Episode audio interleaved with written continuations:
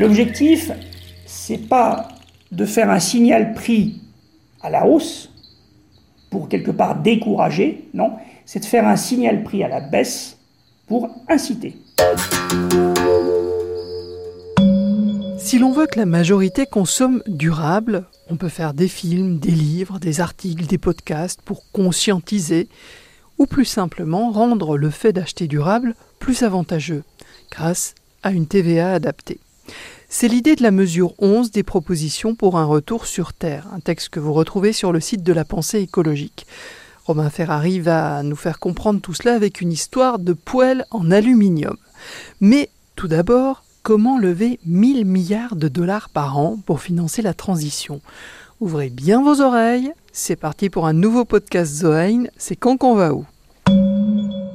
Romain Ferrari, bonjour Bonjour vous êtes entrepreneur et vous êtes euh, à la tête d'une fondation qui s'appelle Fondation 2019, une fondation qui milite pour un retour de l'économie sur Terre. C'est bien ça? Oui, c'est exactement ça. 50 ans après le pied sur la Lune, il est temps que l'économie revienne sur Terre.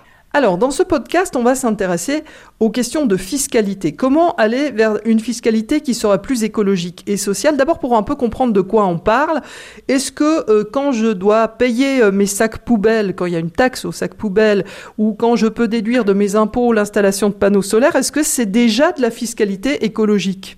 Alors, c'est une fiscalité qui n'est pas nouvelle, qui est très ancienne. On appelait ça les taxes pigouviennes de Arthur Cécile Pigou et euh, elles ont déjà euh, permis de limiter les impacts sur l'environnement d'un certain nombre de flux, mais j'oserais dire qu'elles sont arrivées à bout de souffle, vraiment à bout de souffle.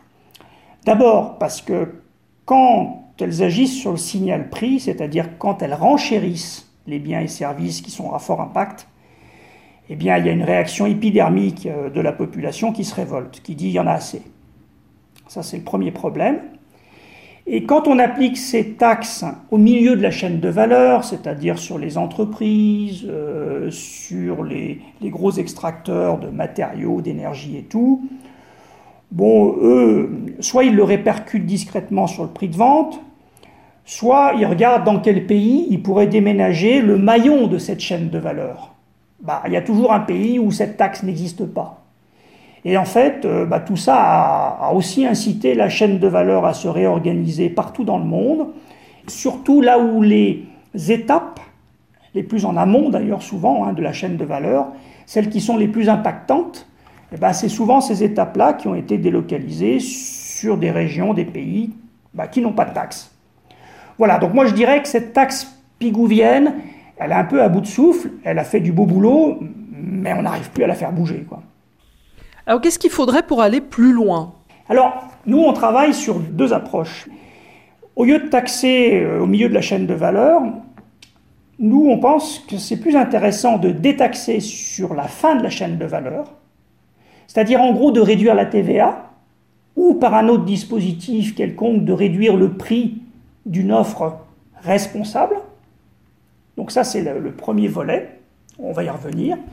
Mais il y a aussi une autre possibilité qu'on étudie en ce moment, c'est de taxer le plus en amont possible sur la chaîne de valeur. Par exemple, prenez un baril de pétrole. Bon, un baril de pétrole, tout le monde sait, ça fait à peu près 159 litres. Hein, euh, ça oscille entre 20 ben, dollars aujourd'hui et 100 dollars quand c'est cher.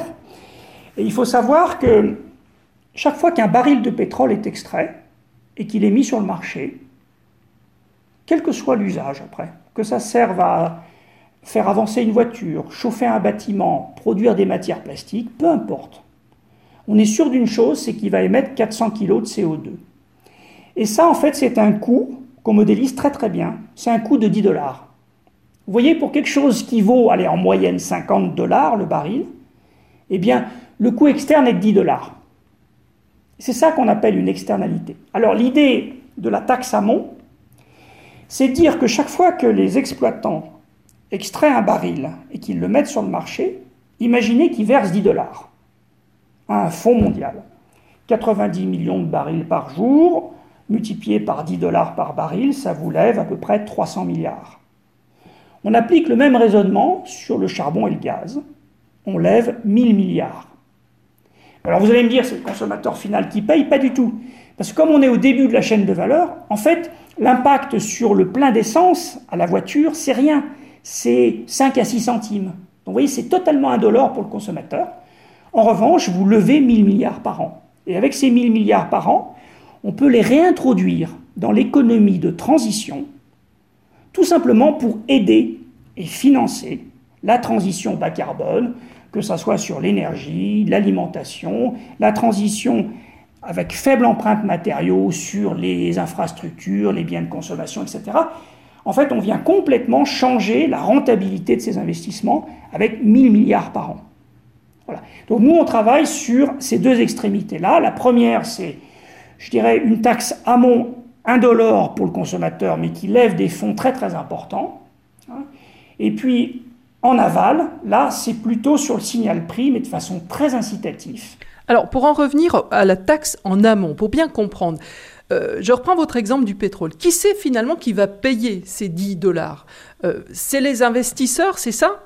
Non, pas du tout. En fait, il faut bien imaginer que les compagnies qui exploitent et qui extraient euh, du pétrole, par exemple, ont toutes des contrats d'exploitation avec les États dans lesquels ils sont installés. Ces conventions, en fait, prévoient notamment une rémunération pour extraction de ressources sur le territoire, etc. etc. L'idée du droit d'accise, c'est que quand le baril est à 50 dollars, par exemple, eh bien, quand on l'extrait et qu'on le met sur le marché, il passe à 60. C'est-à-dire qu'immédiatement, la compagnie augmente son prix des fameux 10 dollars du droit d'accise. Donc en fait, elle, ça ne lui coûte rien. La chaîne de valeur aval non plus, ça ne lui coûte rien, parce qu'en fait, vous savez, pour les industriels, que le prix du baril soit à 50 dollars ou à 60 dollars, on ne le voit même pas passer. Quand il est à 100 dollars, on commence à le voir passer, mais là, il serait qu'à 110 dollars. Parce qu'en fait, une accise, un droit d'accise, c'est une valeur fixe parce qu'elle est basée sur une valeur physique, qui est en fait la quantité de CO2 émise. Évidemment, quand le baril est à 20 dollars, bah, il sera à 30. Mais franchement, quand il est à 20 dollars, il ne sera pas longtemps. Et puis 20, c'est vraiment pas cher. 30, c'est encore pas cher du tout. Donc en fait, ça n'a pas d'incidence sur les acteurs économiques de la chaîne de valeur. La seule incidence forte, c'est qu'on vient réinjecter en fait l'ensemble des ressources qu'elle génère, qui représentent 1000 milliards par an, pour aller financer des investissements de transition. Et là, on vient vraiment changer la donne. Pour que ça fonctionne, il faut que tous les pays soient d'accord? Moi, je voudrais dire, pour que ça fonctionne, il faut surtout que les compagnies pétrolières soient d'accord et les compagnies qui aussi travaillent sur le charbon et sur le gaz, parce qu'en fait, ce système ne peut vraiment fonctionner que si on, vient euh, chapeauter à peu près 70% des énergies fossiles, et donc euh, au moins ces trois énergies-là. Et elles entrent en discussion sur cette question-là aujourd'hui? Bah, Ce sont des discussions que l'on commence à avoir. Alors, on les a surtout par le biais des chaires d'économie du climat, des chercheurs, des universitaires, etc. C'est des discussions que l'on a eues euh, avec le programme des Nations Unies pour l'environnement, par exemple, mais en gros, pour que ces discussions aillent plus loin, il faudrait qu'à un moment, elles apparaissent au niveau du GIEC et au niveau des COP. Et la difficulté là, c'est qu'aujourd'hui, toutes ces organisations ont un raisonnement inverse, c'est-à-dire qu'ils cherchent à développer des taxes et des quotas en aval sur les produits et services, et ils n'ont pas intégré la capacité de lever des fonds en amont. Donc en fait, c'est un renversement de culture bah, qui explique que ça prend du temps, même si euh, la plupart des spécialistes disent que ce truc n'est pas idiot et qui permet de régler beaucoup de problèmes par rapport aux taxes carbone qui malheureusement posent des problèmes d'application parce que quand vous achetez par exemple euh, un bien qui consomme beaucoup d'énergie, la plupart du temps, L'énergie pour fabriquer ce bien, c'est le Chinois qui l'a émise. C'est pas la Suisse ni la France.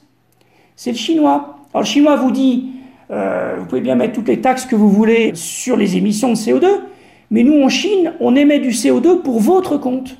Parce que vous avez délocalisé vos usines chez nous. Alors c'est facile, hein Et puis maintenant, vous voulez nous taxer. Donc si vous voulez, ces pays ne sont pas d'accord. Avec le système de droit d'accise, en fait, on s'affranchit de tout ce problème-là des émissions indirectes. Romain Ferrari, vous citiez un autre élément. Euh, pour arriver à une fiscalité plus écologique, ça concerne la TVA. Alors, allons-y. Qu'est-ce que ça veut dire concrètement? Est-ce que bientôt, quand je vais aller faire mes courses, les produits bio vont être moins chers que les produits non bio?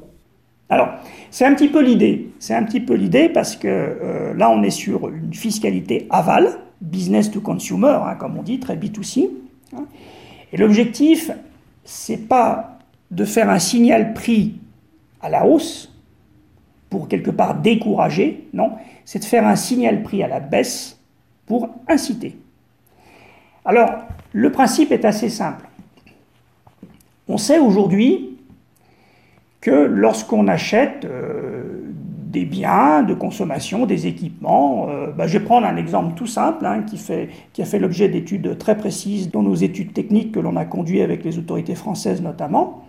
Prenez par exemple un ustensile de cuisine, une poêle à frire en aluminium. Vous voyez, c'est quand même de première utilité, on est d'accord, hein, on a tous besoin de ça.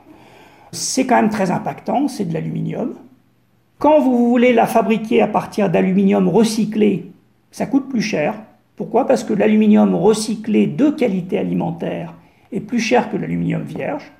Donc c'est quand même embêtant. Donc vous voyez, si vous voulez faire un effort, bah, ça vous coûte plus cher. Et puis je dirais, il n'y a, pas de, mode, il n'y a pas d'alter-consommation qui fait qu'on est prêt à payer plus cher une poêle à frire responsable, parce que bah, quand on invite ses amis, on leur dit qu'on a fait cuire la cuisine dans une poêle éco-conçue et que tout le monde est content. C'est vraiment pas le cas. Quoi. Donc on est vraiment dans le cas d'un produit de première utilité qui, lorsqu'il est responsable, est plus cher et qui ne fait pas l'objet d'un consentement à payer plus cher. Alors, ce qu'on a fait, c'est qu'on a mesuré en fait le coût par exemple, pour une poêle à frire qui vaut 20 euros, 20 hein, euros, taxes comprises, hein, en prix de marché, hein, tout simplement. On a mesuré quel était le montant des coûts cachés pour la poêle standard en aluminium vierge. Eh bien, les coûts cachés s'élèvent en gros à 13 euros. C'est-à-dire qu'en fait, chaque fois qu'on achète 20 euros, une poêle en aluminium, on crée un coût public de 13. Alors c'est quoi ces coûts publics? C'est l'ensemble des impacts de toute la filière qui a permis de produire les matériaux, la poêle, etc., et qui crée des dommages sur le climat, sur l'environnement, sur la santé, etc., et qu'aujourd'hui, on a des méthodes qui permettent de monétiser, de monétariser plutôt ces préjudices-là. Vous voyez, ben, ça fait 13 euros. Alors, maintenant, imaginons une poêle éco-conçue, le même objet, une poêle à frire, en aluminium 100% recyclé. Et on a évalué quelle était, du coup, la réduction de ces externalités. Est-ce que cette poêle qui est soi-disant éco-conçue, est-ce que c'est lisible en termes d'externalités négatives? Est-ce qu'il y en a moins? La réponse est oui. En fait, on les baisse de 15%. C'est-à-dire qu'en gros, on économise 2 euros d'externalité. Ça veut dire qu'une poêle qui est vraiment éco-conçue permet de diminuer les coûts publics de 2 euros. Cette fameuse poêle qui tourne autour de 20 euros. Alors l'équation est assez simple, c'est qu'après on se tourne vers les pouvoirs publics en leur disant mais pouvoir public, est-ce que vous accepteriez de baisser la TVA sur cet ustensile, de la passer de 20% à 10% Faites le calcul, ça vous coûte 1,50€. Et on vous garantit que finalement la réduction des coûts publics, c'est 2 euros. C'est-à-dire qu'en fait, vous êtes gagnant dans l'affaire même. Et en réduisant cette TVA par deux, eh bien on arrive à un prix public de la poêle éco-conçue en aluminium recyclé légèrement moins cher que la poêle standard. C'est-à-dire pour le consommateur final, c'est même un peu moins cher. Alors que sinon, bah, c'était une poêle qui était plutôt aux alentours de 22 euros. 22 euh, euros, euh, bah, c'est 2 euros de plus, c'est 10% du prix en plus pour quelque chose qui forcément euh, ne va pas intéresser tous les acheteurs. Voilà le principe. C'est qu'en fait, on est conscient qu'une baisse de la TVA, c'est un coût fiscal. D'ailleurs, les, pouvoirs publics appellent ça une dépense fiscale. C'est moins de rentrée fiscale. Mais on la contrebalance par une réduction des coûts publics d'un montant supérieur à ce coût fiscal. Et ça, c'est un raisonnement qu'on a pu tenir sur du mobilier, sur des cafetières, sur des ustensiles de cuisine et même sur des prestations de services où on arrive à des conclusions assez similaires. C'est assez séduisant hein, quand on vous entend, Romain Ferrari. Euh, on est quand même aujourd'hui dans une situation assez particulière. On est bientôt à, la fin du confinement. Euh, devant nous, une grosse crise économique euh, qui est en train de, pointer le, bout de son nez, qui commence déjà à mettre des gens au chômage. Vous êtes aussi entrepreneur. Bon, alors on l'a entendu, ces histoires de taxes écologiques, c'est pas tout à fait votre truc. Vous développez quelque chose d'un peu différent. Mais est-ce que dans le climat actuel, où l'urgence, ça va être de sauver des emplois.